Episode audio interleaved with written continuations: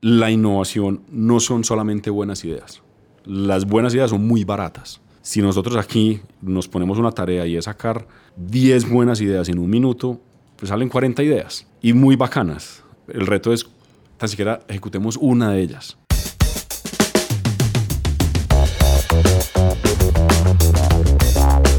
Hola a todos y bienvenidos a Innovación Bancolombia, un podcast en coproducción con Emprendete, donde nos sentamos a hablar con expertos sobre transformación digital, tecnologías disruptivas y economía digital. La idea de estos episodios es que aterricemos la innovación y la volvamos sencilla y para todos, a través de historias y experiencias de expertos en diferentes temas. Si nos están escuchando en Spotify, en Apple Podcast, en Google Podcast o en donde sea, recuerden que también nos pueden escuchar en el portal de innovación de Bancolombia, donde van a encontrar artículos, infografías, videos y más episodios sobre temas como tecnologías inteligentes, analítica y big data, ciberseguridad, entre otros. Entonces escuchen este episodio tranquilos y si quieren más vayan a www.grupobancolombia.com slash innovación. El episodio de hoy tiene algo muy especial y es que llevamos meses hablando de innovación. Hemos hablado de las buenas prácticas, los actores, las áreas, las puntas desde donde se está haciendo innovación dentro del banco, pero ¿quién es la cabeza que lidera todo esto? Bueno, un saludo muy especial para todos. Eh, mi nombre es Cipriano López. Estoy en este momento liderando el equipo de innovación de, Bancolombia. Tengo unos retos gigantes eh, y estoy feliz. Entonces, si le pongo nombre, apellido, ¿cómo está Cipriano? Está felizmente retado. Y sí, Cipriano dice que está felizmente retado porque viene de una industria completamente diferente. Él fue quien lideró el proceso de innovación y transformación digital de ASEP. Él y su equipo fueron los responsables de hacer de la empresa una de las líderes del mercado en Colombia. Pero antes de eso pasó por empresas como L'Oreal, Danone, Bavaria, industrias muy diferentes a la financiera. Pero Cipriano es de ese tipo de personas que saben cómo asumir sistemáticamente el cambio. Él es un bien proclamado explorador a lo largo, digamos, de, la vida laboral, lo que me han movido son los retos y esos retos van de la mano de procesos de transformación, procesos de cambio, eh, procesos de construcción de equipos, de tomar decisiones difíciles, de asumir riesgos, de construir cultura, eh, obviamente entregar resultados eh, y de tener una, digamos que una mente abierta y cuidar los básicos y los, y los fundamentales, pero también de de, de alguna forma ser, ser ambidiestros y es ser capaces de construir eh, sobre lo que se tiene hoy y, y, explotar esas capacidades actuales, pero también de explorar nuevos territorios y experimentar y asumir riesgos. Entonces hay unas palabras que me gustan mucho y es pasar de, de iniciativas a terminativas porque es que la innovación se puede quedar simplemente en ideas muy bonitas, se puede quedar en cosas muy etéreas, muy wow, pero bueno, ¿y eso qué? ¿Y eso cómo se aterriza al negocio? ¿Cómo se aterriza al día a día? ¿Y cómo generamos realmente valor? Esa idea de iniciativas y terminativas habla mucho de la relación entre idea y acción. Y hay que ser muy claros con que la brecha entre esos dos términos es bastante grande. Porque las ideas por sí solas pues no sirven de mucho. Siempre tienen que llamar a la acción. Y son esas acciones las que generan transformación. Pero para empezar a ejecutar acciones, Cipriano primero debía identificar qué es lo que hace a Colombia tan ágil y tan pionero en temas de innovación.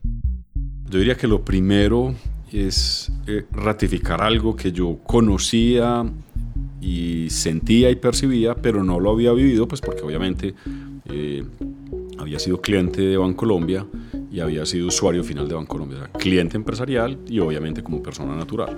Entonces, digamos que me llevo tres grandes cosas de, de Bancolombia que lo podía ver y lo ratifiqué muy rápido en las primeras horas, diría yo, de, ingresar al banco y es, esta es una organización de grandes seres humanos, de grandes personas, de grandes profesionales, eh, de seres humanos que viven los valores de la organización. Eh, el banco se ha ocupado de desarrollar, de atraer, de promover eh, el talento y eso lo hace, lo hace único número uno. Número dos, están pasando muchísimas cosas en esta industria y están pasando muchísimas cosas en el banco y está ese proceso evolutivo y adaptativo eh, donde, donde hay mucha vida, donde hay mucha energía, donde se están produciendo muchas cosas. Ese es el segundo elemento. Y el tercer elemento es que Bancolombia es como la turbina de un F-16, que cuando se prende jala durísimo y realmente esta organización sí tiene un impacto en, en, el país y en la región. Entonces, esos tres grandes elementos son súper importantes. Las personas que conforman el equipo de trabajo, sumado a una cultura de evolución y adaptabilidad, resultan en esa turbina de avión que impulsa con tanta fuerza. Ese es el poder que tiene el banco, movilizar, crear oportunidades y dar ejemplos de acción al ecosistema. Y lo mejor es que todo eso se conectaba con los propósitos personales de Cipriano. Yo cuando ingresé a Colombia quería cinco cosas que se vuelven seis, ya te digo cuál es la cereza en el postre. Eh, la número uno que quería y que era ese deseo y ese sueño, yo me sentía a escribir Cipriano que quiere para uno poder hacer una buena elección, eh, es quiero identificarme con los valores de esa organización, que con los líderes, con la persona, con la cultura, haya integridad y confianza, integrity and trust, número uno. Número dos, respeto. Número tres, retos. Número cuatro, que se puedan gestionar esos retos. Y número cinco, tener un impacto, impacto social. Entonces, todo eso pasa al interior de Colombia. Y la número seis, obviamente, que la logística familiar me permitiera estar ubicado donde estoy ubicado, pues vivo en Medellín, así la, la, la ropa está en Medellín, así yo esté montado en un avión. Entonces, digamos que... Exactamente. Entonces, a, a, tu pregunta yo diría, empiezo desde los básicos y los fundamentales, y es que Cipriano eh, se conecta con la cultura del banco. ¿Y qué me encuentro? Me encuentro un lugar donde me siento muy a gusto, donde pasan esas cinco, esas cinco variables que yo quería eh, que se desarrollaran, y el reto es acompañar la organización en un proceso de transformación y gestión del cambio. Ese es el reto número uno. Y ahí empieza el, modelo de, de innovación realmente. Y así empieza la innovación como la conocemos hoy en Bancolombia. Un reto enorme de cambio dentro de la organización, de plantar en cada miembro del banco la idea de reinventarse y sobre todo de lograr bajar la innovación hasta las operaciones más simples. Ese es el reto de Cipriano López, encargarse de la gestión del cambio. Pero para entender qué es eso, no hay mejor maestro que Cipriano. Si uno le pregunta a las personas si quieren el cambio, yo diría que la gran mayoría de las personas van a decir sí queremos el cambio. Pero cuando le dices quieres cambiar, las personas van a decir yo no quiero cambiar. Entonces, hay un ejemplo que a mí me gusta muchísimo, es que pues, todos por alguna forma tenemos que viajar o de placer o de trabajo, lo que sea.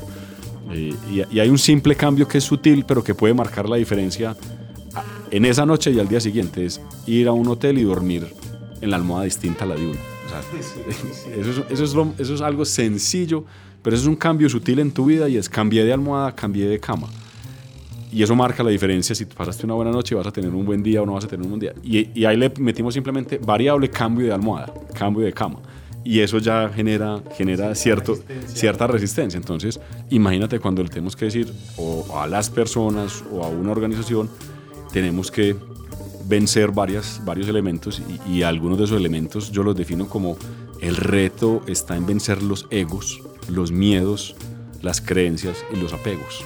Vencerlos para para poder empezar ese proceso de transformación. Y a, a, medida que uno empieza ese proceso de transformación, si lo podemos poner gráficamente, Bancolombia o las organizaciones o las empresas o los emprendimientos o las fundaciones, como lo queramos llamar, los negocios, si fueran un terreno y ese terreno es un terreno árido, tú le puedes poner unas super semillas o puedes ponerle a ese terreno la super mejor mano de obra pero si ese terreno realmente no lo trabajas, esa semilla de la innovación la vas a sembrar y no va a salir.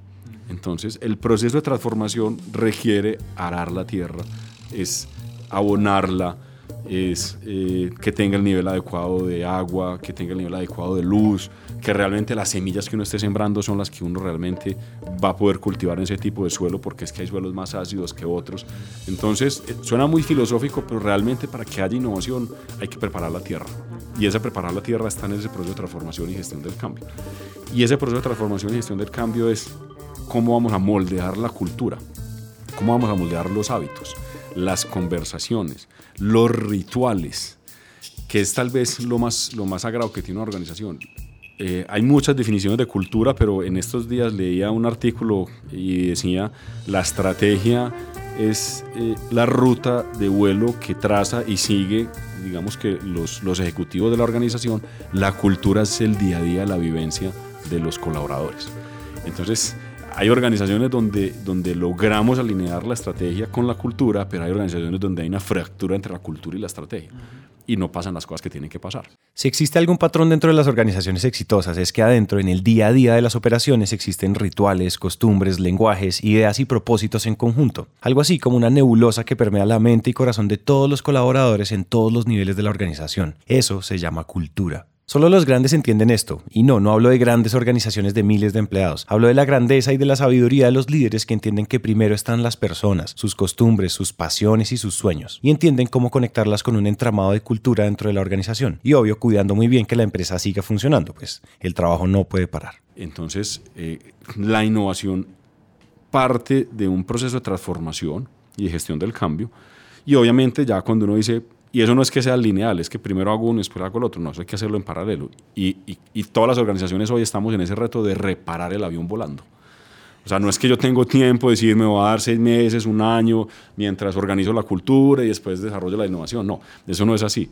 Eso es realmente, eso es, eso es, eso es un tsunami y hay, que, y, hay que, y hay que reparar el avión volando. Entonces, en la medida en que uno va preparando la tierra, va haciendo ese proceso de, de, transformación cultural para la innovación, y ese proceso de innovación es de mucho método, de mucho rigor y de mucha disciplina. La innovación no son solamente buenas ideas. Las buenas ideas son muy baratas. Si nosotros aquí, en este lugar donde estamos reunidos, nos ponemos una tarea y es sacar 10 buenas ideas en un minuto, pues salen 40 ideas. Y muy bacanas. El reto es tan siquiera ejecutemos una de ellas y que esa una de ellas no nos dé temor probablemente al error o a equivocarnos. Entonces, creo fielmente que el proceso de innovación es rigor, es disciplina, es método, eh, y, hay, hay, grandes, digamos que grandes creadores que, que tienen muchas de esas frases que son súper conocidas.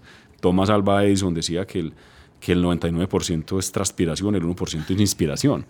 Eh, y, Picasso decía que la musa te tiene que coger trabajando.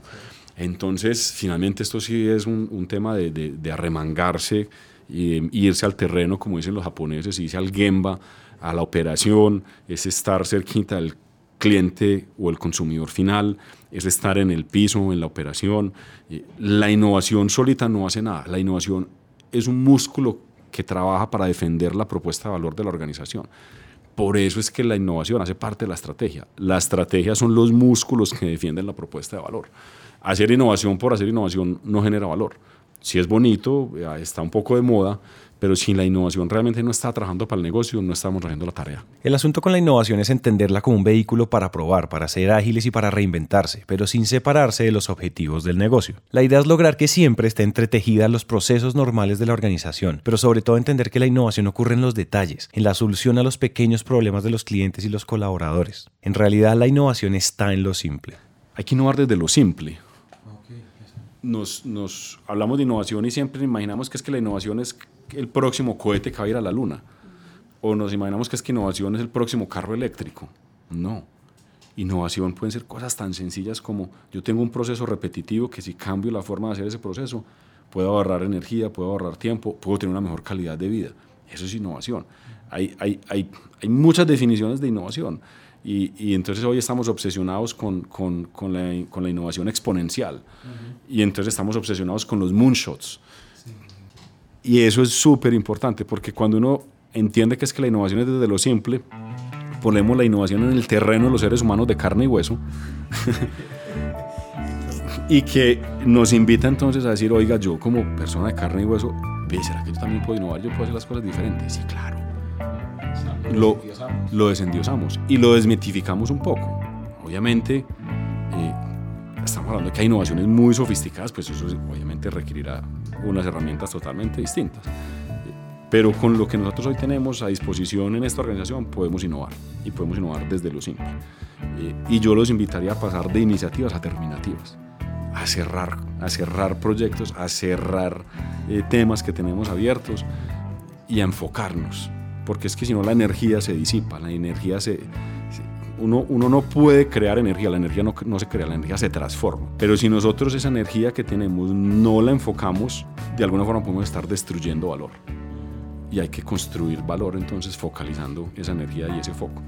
Eh, con un pensamiento local, porque también estamos obsesionados con que todos son algunos valles, pero no voy a decir en dónde en el mundo, y que creemos que la innovación solamente se está dando allá, no. En el Valle de la Urra también se puede innovar, en el Valle del Cauca también se puede innovar, entonces también es, hay unos valles y hay unas mesetas y hay, y hay unas montañas muy lindas en este país donde uno sí puede innovar. Claro que tenemos que ir a ver qué está pasando en el mundo, obvio. Claro que tenemos que entender cuáles son las mejores prácticas. Claro que tenemos que saber, algunos ya recorrieron ese camino por nosotros. Hay que ir y volver pero hay que aplicarlo al terreno de los colombianos.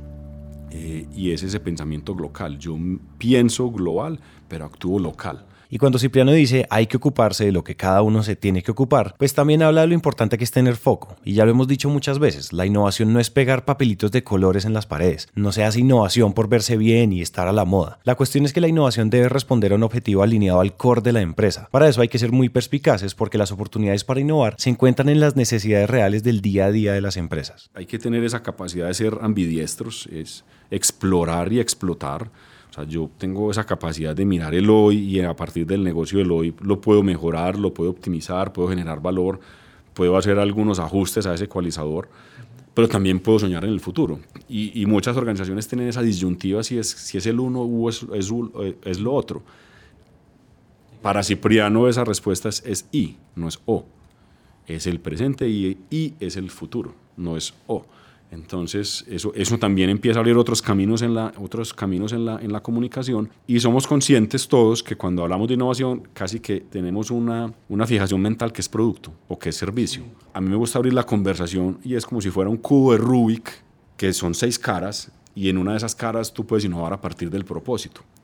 Tú puedes a partir de otra cara puede ser del, del, del qué, otra puede ser del cómo, otra puede ser del quién, otra puede ser con quién o con quiénes. Y como en ese, en ese cubo de Rubik cada cara tiene muchos cuadritos, entonces uno puede empezar a explotar y te abre muchas más, muchas más formas de innovar. Y la innovación, hay algo que a mí no me, no, no me conecta y es que la innovación no puede ser visto como algo, algo excluyente. La innovación tiene que ser eh, incluyente. Innovadores somos todos. Innovación no solamente es un área, innovación somos todos. Una cultura como la de Bancolombia, que si Bancolombia no fuera innovador, probablemente no estaría hoy vigente y no, estaría, no sería líder hoy. Entonces, la innovación es, como en la naturaleza, es, la adaptación, es reinventarse, es transformarse, es adaptarse y es evolucionar. Y eso es lo que ha hecho esta organización. Eh, y, hay ejemplos tangibles de, oiga, Bancolombia fue la primera compañía en América Latina en tener una tarjeta de crédito, eh, la primera red de cajeros electrónicos, eh, la primera organización que sale y cotiza en la Bolsa de Nueva York, y, y, así la primera organización que implementa el modelo de corresponsales bancarios. Y nos vamos yendo, y obviamente en ese árbol de la vida se va poblando mucho más las ramas a partir del año 2000 pero es un tema, digamos, que es, es, es, es, la humanidad la que se está transformando y se está reinventando muchísimo más rápido. Y eso cómo lo hacemos a través de las personas y con las personas. Entonces volvemos otra vez al origen. Oiga, si yo me voy a, a transformar, tiene que ser con las personas. Y si tiene que ser con las personas, ¿cómo los voy a acompañar en ese viaje de la transformación cultural? Para que finalmente haremos bien la tierra y sembremos bien esas semillitas de la innovación y podamos recoger los frutos. Si hubiera una regla en ese desafío de liderar la innovación en cualquier empresa, es que así como lo dijo Cipriano al comienzo, hay que empezar desde las personas y luego cerrar con las personas. Al final siempre se hace innovación para que los usuarios encuentren nuevas, mejores y más ágiles respuestas a sus necesidades y que dentro de la organización existan también nuevas, mejores y más ágiles maneras para construir desde adentro. Pero ojo, porque esto no es algo que funciona solo con las empresas de 30.000 colaboradores. Funciona para cualquier empresa en cualquier tamaño, no importa si son 5.000 o son 1.000 o son 5, mientras el foco siempre sean las personas. Hoy todas las organizaciones estamos en una, ni siquiera es una maratón, es una triatlón, una pentatlón, en un camino de la, de la adaptabilidad, de la evolución y si uno quiere ser un poco más, más, más fuerte, casi que la supervivencia. Entonces, tan es retador para una startup la supervivencia saber que este, esta, este, fin de la semana es cierre de mes, pasa a startups a ver que tengo o no tengo plata para pagar la nómina, tengo o no plata para pagar la cuenta del agua, la luz y el teléfono. Y eso es un estrés y si voy a encontrar los clientes y ahí hay supervivencia. O para organizaciones que tienen más de 50, 100 años, cómo me voy a adaptar y cómo voy a evolucionar. Entonces, digamos que al final del día yo creo que el, el reto es para todos. Obviamente los órdenes de magnitud difieren. Eh, claro que sí, o sea, claro que sí. Poder movilizar una organización de más de 30.000 colaboradores es un reto gigante. Eh, pero nuevamente yo parto de los fundamentales y es de los, de los valores y en esos valores se construye a partir de grandes seres humanos y esos grandes seres humanos con ese propósito superior que los moviliza y el impacto social, económico y ambiental que tiene una organización como la, como la Bancolombia, pues es movilizar realmente, no a través de indicadores de gestión, que sí son muy importantes, porque el indicador de gestión para mí es como cuando uno va manejando un carro y tú necesitas saber si la gasolina va a ser suficiente, si el motor no se te va a recalentar, cuál es la velocidad a la que vas, cómo, está, cómo están las revoluciones del motor. Pero eso nunca va a cambiar sentir el carro. Eso nunca va a cambiar la intuición de decir, yo la última vez que eché gasolina fue hace una semana, fui y volví, porque qué tal que el medidor de la gasolina esté malo, qué tal que eh, el sonido del carro. Entonces, tiene, tiene, tiene obviamente ese proceso de transformación, tiene una, yo digo, hay arte y hay ciencia, y hay ciencia obviamente en la transformación de los negocios, pero hay un arte y es estar cerquita a las personas y es estar cerquita a esos grupos relacionados y esos grupos de interés. Eh, alguien en, alguien en, una, en una charla decía, es, grandes organizaciones como lo, como lo son Bancolombia, si uno tuviera el esquema mental que fueran un portaaviones, y todos tenemos esa imagen del portaavión con muchos aviones arriba, que se ve robusto, que se ve fuerte, que es complejo hacerlo virar, pero esa persona decía, en la medida en que ya ese portaavión vira, es, es, implacable. Entonces, sí, probablemente hay negocios que van en jet ski o en una moto de agua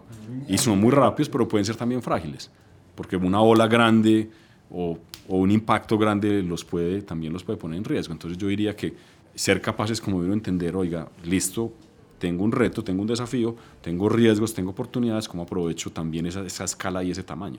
Pero claro que sí en la medida en que el portaavión vaya vayamos teniendo que ir virando el portaavión para irnos acomodando, obviamente hay un tiempo y una energía dedicada en, en, hacer, en hacer ese ajuste.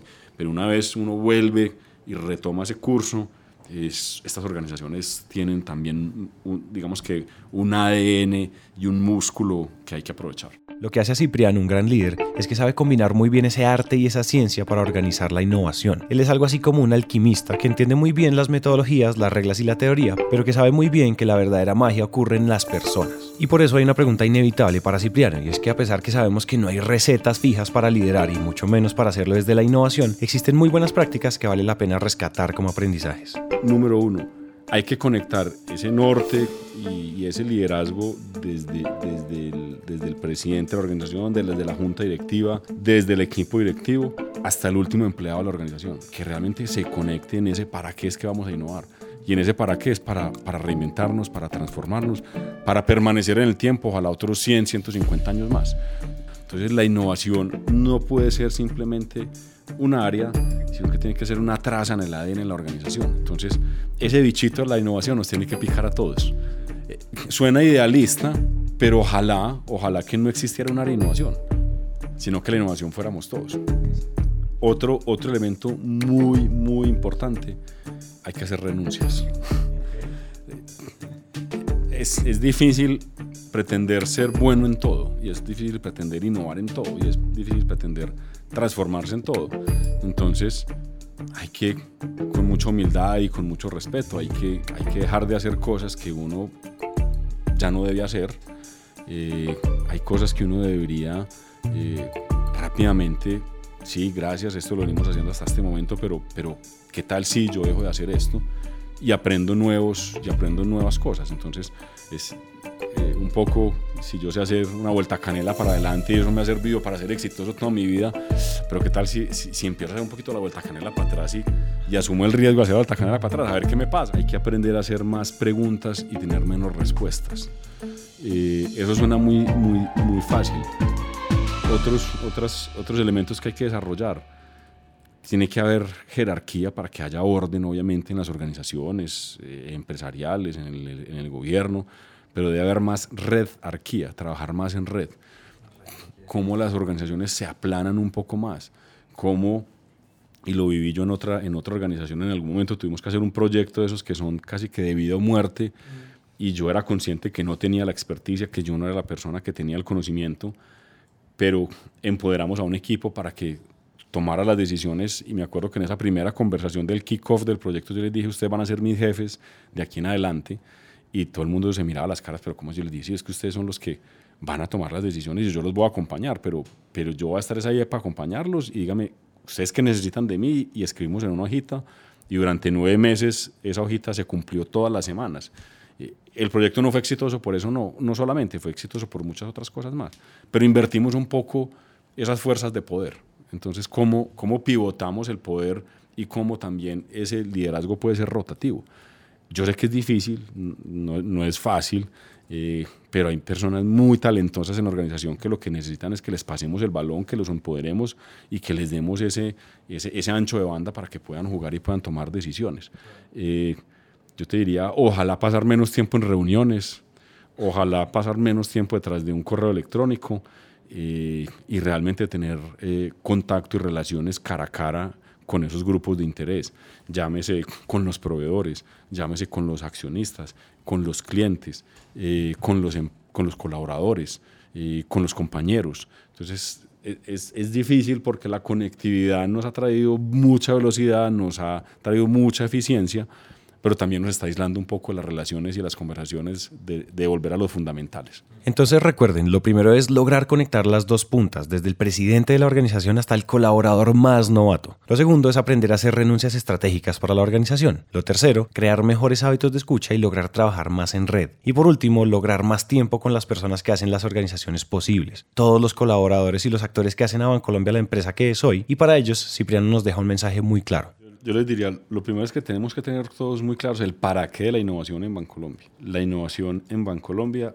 es uno de los músculos de nuestra estrategia, de nuestra estrategia, y ese músculo lo que está, lo que está es contribuyendo a defender nuestra propuesta de valor y a construir ese propósito superior y esa ambición del banco. Entonces, es la, la, la, la innovación es, es, un músculo y todos somos ese músculo. Entonces, en ese para qué es adaptación, es evolución y es sostenibilidad. Número uno, para qué, yo para qué innovo, para que este banco, para que este banco permanezca en el tiempo y sea sostenible y, sea perdurable. Y en esos tres mundos, en el de las personas, obviamente el, el, mundo económico y el mundo ambiental. ¿okay? People, Planet, Profit. Número uno. Número dos, esta organización ha sido innovadora. Y gracias a esas innovaciones que estamos hoy aquí. Entonces, todos somos innovadores. Hay que honrar esa historia, hay que vivir intensamente el presente, hay que construir un futuro entre todos. Número dos. Número tres, tenemos un reto gigante y es cómo vamos a descentralizar y a democratizar la innovación. O sea, que realmente la innovación sí camine por todos los pasillos, que la innovación sí esté presente en todos los espacios de esta organización. ¿Cómo se hace eso? Pues a través de unas palancas y es cómo vamos a, a realmente, hay, hay, equipos que están diseñados para explotar las capacidades actuales del banco y hay otros equipos que están diseñados para explorar esos nuevos territorios. Entonces, si yo estoy en la operación en el día a día, desde mi día a día yo puedo contribuir y como digo yo humildemente, cada uno tiene un metro, si tú estiras la mano, tienes más o menos un metro de, de tramo de control si garantizas que ese primer metro tuyo sea perfecto, si lo unimos con otros 30 mil metros de este banco, nos volvemos imparables. Entonces, esa finca suya, la finca suya que está ahí, ese lotecito, manténgalo hermoso, que sea súper, súper bonito, que sea el mejor. Entonces, ¿cómo lo hago? O desde la explotación o desde la exploración. Y seguramente hay unos equipos que van a estar moviéndose en esos, en esos dos mundos. Verbos, el, el verbo llama a la acción. Y una innovación sin acción no es nada. Entonces hay que, hay que movilizar la organización, hay que explotar, explorar, hay que experimentar, pero hay que ejecutar. Y para hacer todo eso uno tiene que renunciar para poder escoger. Entonces, la innovación y este banco, yo les decía ahora, es, es como una turbina de un F-16, pero la innovación somos todos y en ese día a día, hagamos un símil, una imagen mental y es Estamos en la mitad del Ártico y somos un, un buque de esos que va rompiendo el hielo y va fracturando ese hielo y va abriendo camino.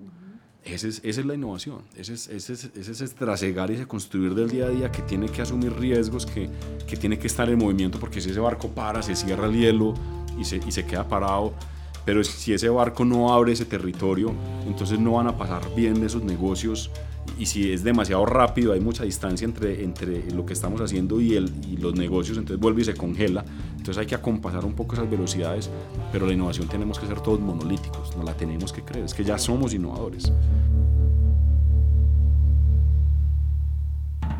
Para terminar, Cipriano habla desde su presente, desde la realidad de hacer innovación, y nos deja una invitación de cómo él entiende cómo hacer cada vez más y mejor innovación en la organización. Con humildad también tenemos que decir, podemos hacer las cosas mejor, claro, las podemos hacer diferente, claro, no estamos solos en el parque. Este es un, este es un, este es un eh, en el mundo financiero eh, se está reinventando y se está transformando y hay palabras muy sofisticadas que, que, no sé por qué no se las han inventado, sino en inglés, entonces hablan de las fintech, que es esa mezcla entre el mundo financiero y la tecnología. Y hablan de las big tech y es esa mezcla esas grandes empresas y corporaciones que, que tienen un negocio pero que también se están metiendo al mundo financiero. Entonces, yo, yo les diría que el gran mensaje es ese para qué, saber que tenemos una cultura innovadora, que tenemos unos músculos que nos, que nos han permitido llegar hasta acá, pero que tenemos que seguir desarrollando otros músculos y obviamente hay que disfrutarlo, esto, esto, esto, hay que gozársela, hay que, hay que gozarse el camino.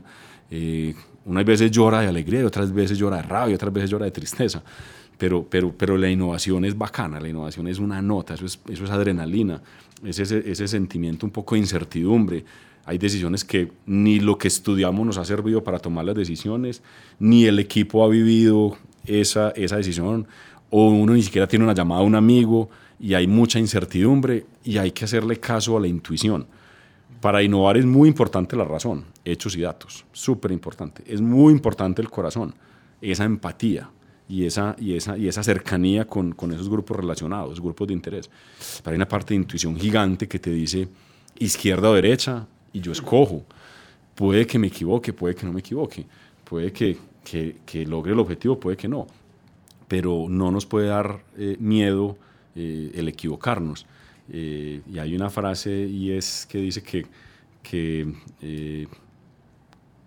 coraje no es, no es tener miedo, sino coraje es saber caminar con miedo. Entonces uno tiene que volver el miedo un aliado. Y, el, y hay miedos que te movilizan hay miedos que te para, paralizan. El miedo que te paraliza, ese no lo queremos, pero el miedo que te moviliza, sí, ese es el miedo que te dice todas las mañanas, hoy me toca levantar temprano porque tengo este proyecto, tengo este reto, ah, está duro, pero lo voy a, voy a seguir intentando. Eh, y, y, ninguno de nosotros aprendió a montar en bicicleta la primera vez que se montó una bicicleta. Nos raspamos mucho. Eh, nos quitaron las rueditas, nos empujaron, eh, nos, eh, cuando, cuando los que entiendan esto nos echaron mertiolate y sulfacol y el que no lo entiendas porque ya no es probablemente de mi generación, no sé hoy qué les echan, pero, pero bueno, eh, hay, que, hay que montarse en la bicicleta y hay que pedalear. Y, nos vamos a caer, sí, pero va a haber un momento en el que vamos a ganar velocidad, vamos a ganar confianza y vamos a, a pasar de un punto A a un punto B. y no todo es un camino de rosas la verdad sea dicha, o sea, claro que sí, es doloroso, sí, pero, pero todos estamos como, como, como colaboradores de esta organización, es, es, una invitación a que nos la creamos, vivamos intensamente eh, en una organización que, que es súper generosa, que, nos, que tiene, digamos que, muchísimas herramientas para reinventarnos. Eh, el 99% depende de nosotros. Sí. La organización puso un granito de arena y es que que quiere que nosotros estemos aquí. Ese es el 1%, el 99% depende de cada uno de nosotros. Muchas gracias. No, ya. Muy poderoso, muy poderoso.